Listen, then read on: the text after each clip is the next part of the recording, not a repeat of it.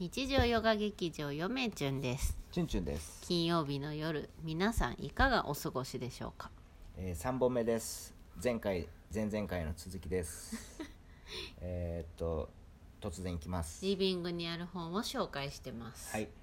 えー、次にですね単行本今紹介してるんですけれども「えー、初老弔い堂京極夏彦」本当はえーっとこれ今3巻まで出てるんですけどね。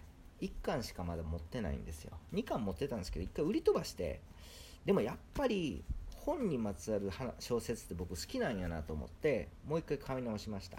確か古本屋で500円で手に入れましたね。そう。綺麗でしょ？とこれもね、あのー好きですよ僕は、まあ、全部読んでないですけどね、えー次。これはね初版のあ YouTube でも初期に一回ちらっと見せたと思うんですけど、えー復刻版なんですけど「あるアホの一生」っていうね芥川龍之介。これ一回売り飛ばしたろうかなと思ったんですけどやっぱりどうも僕はあのーカッパが好きなんやなと。うん。芥川龍芥川龍之介好きなんですけど大体。カッパ結構すおもろいなということでうん。この初版このね「あるは法の一生」って単初版の単行本の復刻版うんの中にカッパが入ってるんですよ。だからもうちょっと売ら売らんと置いとこうと思って綺麗、うんうん。結構高かったんでこれ、うん。何千円かしたんでね。大事にして。はい。はいそんな感じです。そう。こで、えーっとこれはもう何度も YouTube でも見せたと思う。江戸川乱歩の、あのー初版の、えー単行本箱付きの本のね、あのー初版初版本の復刻全4巻持ってます。はい。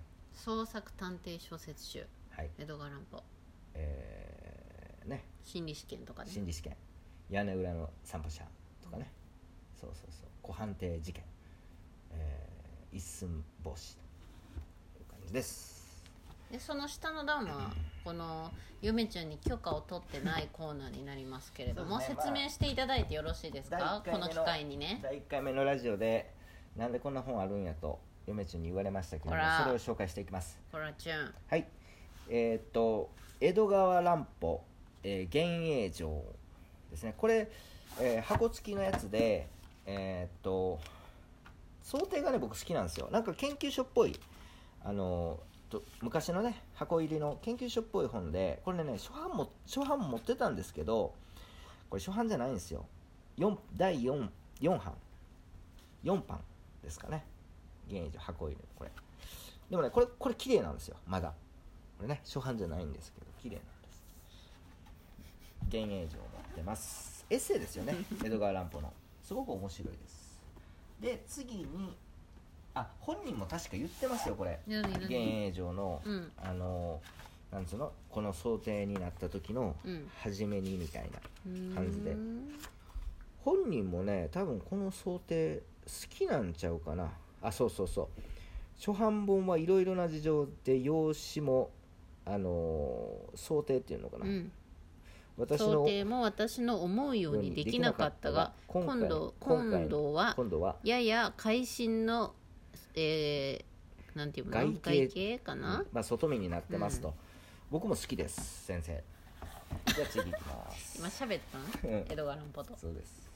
でこれえっ、と続、えー、幻影城江戸川乱歩続 なんかこれ段ボールみたいな箱の中に入ってる 本です。これね結構ねちょっとねお金ある時に買ったんですよ僕。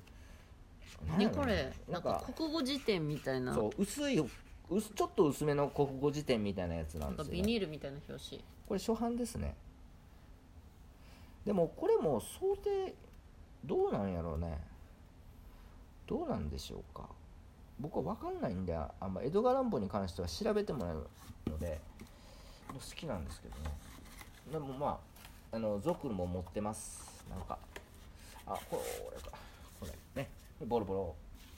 で次にですね妖怪妖怪談義、えー、柳えー柳田国夫の妖怪妖怪談義の単行本っていうか現代選書っていう本がありましてですね。それの第3版。あの水木しげるがねあのー水木しげる先生が妖怪、えーもちろん妖怪談義についても触れてたりするんですけども水木しげる先生でよく紹介される本があるんですよ。よく読んでましたっつって。それよりも僕の方が状態綺麗。水木しげる先生が持っとった本よりも僕は状態が綺麗なやつを持っております。あのカバーもちゃんとついてるしね。はい。柳田国男の妖怪談義はい。次のやつはいいよ取り出さんくて。あこれ次のやつはもうあのもうやめてその食パン焦げた食パンを。井上遠慮。昭和十何年やったかな10年とかやったっけな？妖怪学っていうね。あのー井上遠慮のう、まあ、研究をまとめたものがあります。んまあまああれやな。言っとったけど。1000ページ。これじこの本自体が妖怪っていうな。そうやね。この本の存在そのものが妖怪のような 本ですね。でこれも古いんですけど大類昇先生と鳥羽えーっとこれは正雄先生かな。正雄先生っていうのかな？忠雄じゃなくて正雄っていうのかな、えー日本城郭史っていうね箱入りの本でございます。でこれもこれは大類昇先生の、えー城郭と研究っていうね本でございます。古い本です。なぜかリビングにあると。まあ城郭の本もねお城関係の本いっぱい持ってたんですけどもう手放してこの2冊結局は。うん。手元にあるやつはになってます。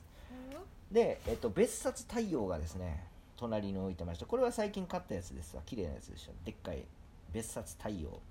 江戸川乱歩日本探偵小説の父とうんいう感じのなんか写真見てえー、みたいな感じで。ええなこれ。すごく写真のセンスもいいしいいな。綺麗やし。そう。で暇があったらチラチラっと見て読んでるというところであります。別冊太陽1冊あります